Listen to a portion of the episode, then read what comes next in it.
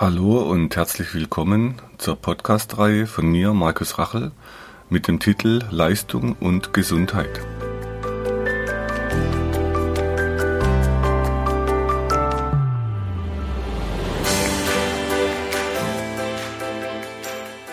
Ich werde in der Praxis oft gefragt, wieso hast du keine Geräte in deiner Myoreflexpraxis als Heilpraktiker in Köln?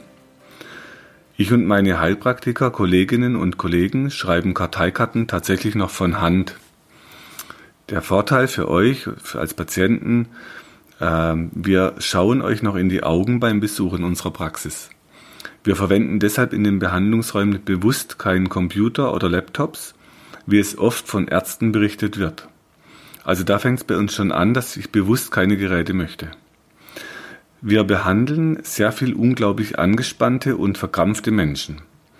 Es gibt noch kein Gerät, das mir das darstellen kann, was ich für die Myobehandlungen, zum Beispiel am Ellenbogen bei einem Tennisarm oder Golferarm brauchen kann. Die verspannten Muskeln muss ich tasten, aber nicht nur an der Stelle bei einer Epicondylitis lateralis humeri, wie das dann lateinisch heißt, oder einfacher als Tennisarm, außen an der schmerzenden Stelle. Diese wird in vielen Praxen bei Orthopäden oder Physiotherapeuten in Köln genau dort behandelt, wo es weh tut. Immer und immer wieder. Wir als Myoreflextherapeuten behandeln auch innen an der Gegenseite, wo sich die Ansätze der Beugemuskeln der Finger befinden. Diese bremsen bei zu viel Spannung unter Ruhebedingungen die Kraft, die die Streckmuskeln in der Hand zu erzeugen versuchen, wenn ihr die Hand nach hinten ziehen wollt. Es gehören aber auch Muskeln in die Kette mit den Faszien bis zur Schulter und zum Hals und noch am Kiefer. Ich möchte euch eine kleine Episode erzählen, die ich in Köln vor ein paar Jahren bei einem Orthopäden erlebt habe. Und zwar, ich war auf der Suche nach jemandem und ich habe gehört, er arbeitet mit Physiotherapeuten und viel mit Akupunktur, also sehr offen im Denken. Und ähm, ich brauche manchmal jemand, wo ich sagen kann, ähm, als Patient bitte einmal zu einem Fachmann, der ein Röntgenbild machen kann oder ein, ein MRT veranlasst, damit man gewisse Strukturen untersuchen kann oder also darstellen kann. Und als ich so in der Praxis saß, da haben wir uns dann nett unterhalten und wirklich ein netter Kerl, mal abgesehen davon, dass ich eine halbe Stunde warten musste, ähm, was ich in meiner Praxis so nicht kenne. Das heißt, bei mir sind die Leute pünktlich dran und mit der Erwartung war ich halt dort, aber gut, also nach der Wartezeit, dann kam ein nettes Gespräch und er hat so ein bisschen erzählt, was er macht und dann habe ich erzählt, was ich mache. Habe gefragt, ob ich ihn mal anfassen darf und dann habe ich ihm ein paar Punkte gezeigt, sein Kopf plötzlich wieder dreht und so am Schluss sagte Herr Rachel, ich habe so viele therapieresistente Tennisarme in Behandlung, haben Sie da eine Idee? Und wenn so eine Frage kommt, dann sind es drei Sätze. Das heißt, einer euer Gehirn kennt keinen einzigen von den 650 Muskeln, mit denen ihr euch durch euer Leben und durch den Alltag bewegt. Und diese ganzen Muskeln bewegen euch gegen die Umwelt. Und damit ihr nicht nachdenken müsst, kennt euer Gehirn die Bewegungsmuster, die ihr als Kind lernt, aber nicht die Muskeln. Also es kennt weder große noch kleine, noch oberflächliche, noch tiefe Rückenmuskeln, das kennt unser Gehirn nicht. Also man kann die nicht einzeln oder isoliert anspannen. Und als zweites dann, wenn die Muskeln innen an der Hand und im Unterarm, die die Hand zumachen und die Faust und beugen, das machen die aber im Zusammenhang mit dem Kiefer, wenn man zubeißt im Stress. Wenn die zu kurz werden, dann wird unser Gehirn immer dann, da es diese Muskeln nicht kennt, die Bewegung nach hinten mit der Hand schmerzhaft machen, damit ich das bleiben lasse. Also nicht, weil der Ellenbogen außen ein Problem hat, sondern weil es innen zu viel Spannung hat. Und der dritte Satz war dann, vielleicht spritzen Sie bei der nächsten Behandlung mal jemand innen die Muskeln an, statt außen, wo es weh tut. Und spannenderweise kam dann also auch keine Widerrede und er hat es dann so akzeptiert.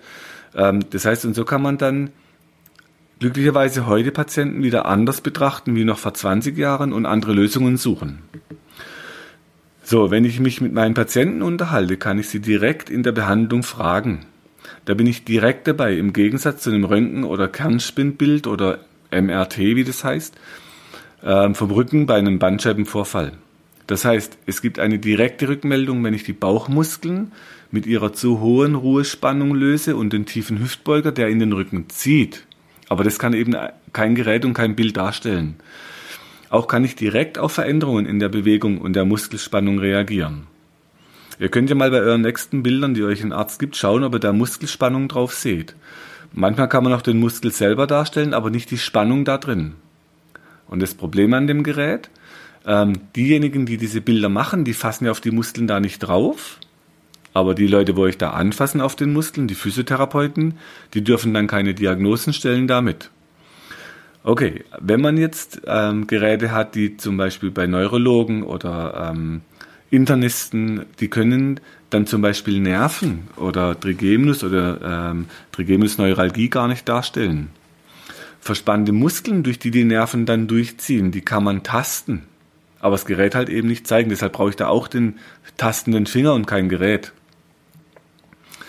Wenn Patienten, Entschuldigung, wenn Patienten von Orthopäden in Köln die Diagnose schiefes Becken oder Beinliniendifferenz bekommen, kann man das auf Bildern darstellen. Also ihr könnt dann knöchern gucken, wie das Becken steht. Was mir die Bilder aber nicht zeigen, welche Muskeln ziehen denn am Becken und ziehen das Becken in den Schiefstand. Also gibt es zum Beispiel den tiefen Hüftbeuger vorne im Bauch. Ähm, wenn der einseitig mehr zieht, dann wird es schon schief, aber hinten blockiert dann das Iliosakralgelenk. Aber das zeigt mir das Bild eben auch nicht. Okay, aufgrund von den Bildern, die Geräte erstellen, die können die darstellen, da sind wir verleitet, die Rückschlüsse zu ziehen. Wenn zum Beispiel das MRT oder ein Kernspinbild einen Bandscheibenvorfall zeigt, dann ziehen wir als Therapeuten den Rückschluss. Der Rücken muss mit Massage, mit Shiatsu, mit Osteopathie oder Triggerpunkten behandelt oder im schlimmsten Fall dann dort operiert werden, was man heute dann mit Mikrochirurgie macht. Ein anderer Rückschluss kann sein, dass die Bauchmuskeln und der tiefe Hüftbeuger unten drin ihre zu hohe Spannung in Ruhe loslassen müssen, also vorne die Spannung runter, damit die Patienten sich wieder in die Aufrichtung bewegen können und wieder gerade stehen können. Und das hat man eben sonst nicht auf dem Schirm, also auf dem Bildschirm. Dazu könnt ihr euch meine Übungsvideos auf YouTube anschauen und wenn ihr wollt, gebt mir bitte ein Feedback, wie ihr die Übungen empfindet und bitte nicht zu viel auf einmal, sondern fangt langsam an, beachtet die vier Stufen vom Kennenlernen zum Könner und vom Können zum Beherrschen und später dann vom Beherrschen zum Meistern, was ihr dann in diesem PowerKit-Video sehen könnt. Also nicht übertreiben. Und wir hatten schon versucht, mit Geräten zum Beispiel Wärme den Patienten von außen zuzuführen in der Behandlung. Zum Beispiel bei Schmerzen im Hals oder an der Halswirbelsäule, bei Verspannungen im Nacken und da hat sich dann oft eine Wärmflasche oder heiße Kartoffeln, die man in ein Handtuch wickelt und auflegt, aber nicht zu heiß bitte. Das hat sich oft als eine schnelle Hilfe bewährt für zu Hause. In der Behandlung möchten unsere Patienten oder Patientinnen die Hände an der Verspannung am Muskel spüren. Ein Gerät holen und platzieren kostet schon Zeit. In dieser Zeit kann ich als Myoreflextherapeut schon wieder einige Punkte lösen, was unsere Klienten als angenehm beschreiben. Danach geben die Patienten dann oft ein Wärmegefühl im Körper an. Man kann also die vermehrte Durchblutung der Muskeln, der Faszien, der Gelenke und Nerven oder den vermehrten Energiefluss nach Lösen der Energieblockade bezeichnen. Je nachdem, wie man denkt oder ausgebildet wurde. Wenn es um Geräte zur Erstellung von Diagnosen geht, so haben alle Orthopäden in Köln viele Geräte zur Verfügung. Und sie diagnostizieren dann Bandscheibenvorfälle, Arthrose, Arthrose im Knie, Arthrose in der Hüfte, Arthrose an den Fingern, eine Spinalkanalenge oder Spinalkanalstenose, einen Tennisarm, einen Ischias, einen Hexenschuss und vieles mehr. HNO-Ärzte zum Beispiel, die diagnostizieren dann einen Dreh- oder Schwankschwindel, ähm, Tinnitus, Hörsturz und vieles mehr. Augenärzte diagnostizieren dann Doppelbilder, Sehschwäche oder andere. Neurologen diagnostizieren Trigeminusneuralgie, Karpaltunnelsyndrom und vieles andere. Oft lohnt es sich also zuerst zu einem Facharzt gehen und die Geräte zu nutzen in der Medizin für eine Diagnose. Und dann kann man noch entscheiden, wie man dann weiter vorgeht, also welche Rückschlüsse ziehe ich dann. Und durch die ganzen Diagnosen ist, halt noch keiner behandelt. So nutzen wir für unsere Patienten die vielen Praxen mit den Geräten. Also wir haben ein gutes Netzwerk in Köln bald auch im Schwarzwald und können in unseren Myoreflex Heilpraktikerpraxen ohne Geräte auskommen. Wenn du meinst, dass dir diese Infos helfen oder du weitere Infos suchst, Schau auf meiner Website unter www.muskel-gesundheit.de rein. Für Übungen schaut auf YouTube und hinterlasst mir, wenn ihr wollt, eine Bewertung. Falls ihr Fragen habt, schickt sie über die Webadresse äh, und die Mailadresse, die ihr dort findet. Bis zum nächsten Podcast. Herzlichst, euer Markus Rachel.